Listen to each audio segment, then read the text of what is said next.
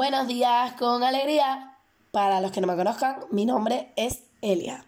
Estudio periodismo en la Universidad de La Laguna y trabajo como consejera de belleza en la perfumería Dula. Llevo un año ya en la profesión y he aprendido mucho de este mundo, pero todavía me quedan cosas por experimentar y descubrir. Como siempre digo, la vida es, es un aprendizaje continuo, no para. Así que hay que subirse al carro del conocimiento para no quedarse atrás y poder hablar de todo con seguridad y sin miedo a ser engañado. Bueno, con el objetivo de, mm, de, complementar mi vocación y mi oficio, me aventuré a hacer un blog sobre belleza, llamado Primero Tú. En él mmm, pretendo plasmar todos mis conocimientos, todo lo que sé sobre este mundo, sin tapujos y con el fin de ayudar a mis seguidores a sentirse mejor consigo mismos y aprender la importancia que tiene el cuidado personal, porque es una realidad que la imagen importa.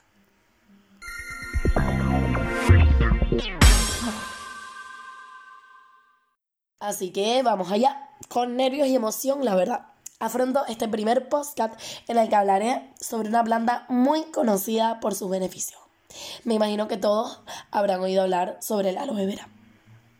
Antes de empezar, me gustaría aclarar el motivo de la elección del tema. ¿Por qué el aloe vera?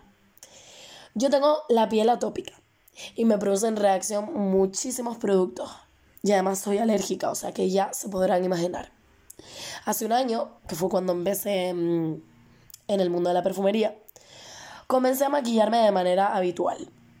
Y como todavía desconocía la importancia de mantener la piel cuidada y oxigenada, no realizaba la limpieza, ni tampoco me aplicaba las cremas adecuadas para alimentar mi test antes de maquillarme. Bueno, como era de esperar, pues la respuesta de este mal uso de la cosmética fue el surgimiento de sarpullido, rojeces y sequedad en exceso. Y lo que me salvó fue el aloe vera puro y directo, noche y día, semana tras semana.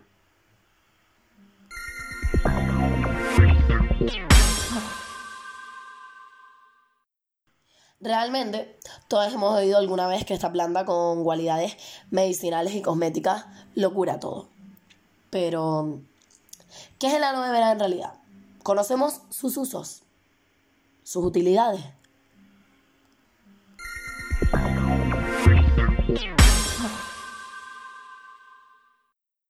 Yo no había investigado este vegetal hasta que me tocó utilizarlo y la verdad es que he alucinado. Lo recomiendo 100% y cuando les diga todo lo que contiene y proporciona, serán ustedes mismos los que querrán probarlo. Así que vamos allá.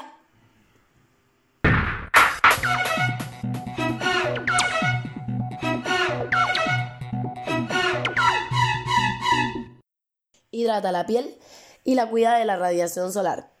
Sirve como antiinflamatorio y ayuda a eliminar la capa grasienta de la tez si se combina con jabón. Yo, por ejemplo, lo utilizo junto con el foam de Clarins para pieles secas y sensibles.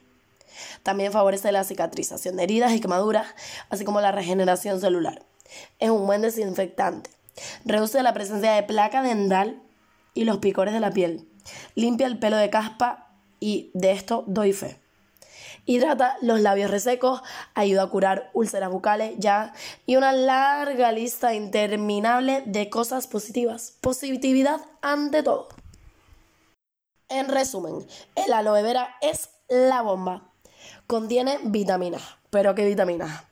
Pues tiene vitamina C, que sirve para prevenir el envejecimiento producido por la exposición solar. La A, que ayuda a la regeneración celular y produce colágeno. Y por último, pero no menos importante, la vitamina E, que es un antioxidante natural capaz de reducir el acné y difuminar cicatrices. Y he dicho difuminar, no eliminar, ¿vale? Eliminar no las elimina. También incluye minerales como el hierro, el calcio, el magnesio, aminoácidos, que son compuestos orgánicos que se combinan para formar proteínas Enzimas, que son las proteínas encargadas de controlar las reacciones químicas de nuestro cuerpo, y otros elementos como agua y ácido salicílico. ¿vale? El ácido salicílico es la bomba. Se utiliza para eliminar y prevenir la aparición de espinillas y manchas en las personas con piel acnéica.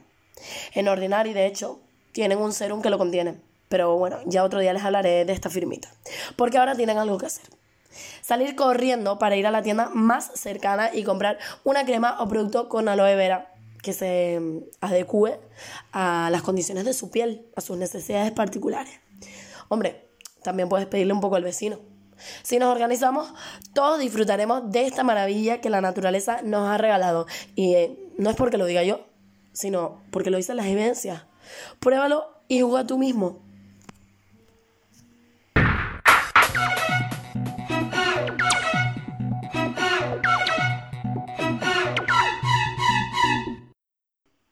Y bueno chicos, con esto me despido. Muchísimas gracias. Hasta aquí mi podcast de hoy. Este es el primero, pero no el último. Espero que les haya gustado y que sigan mis consejos. Date el lujo de cuidarte, porque sí, porque te lo mereces.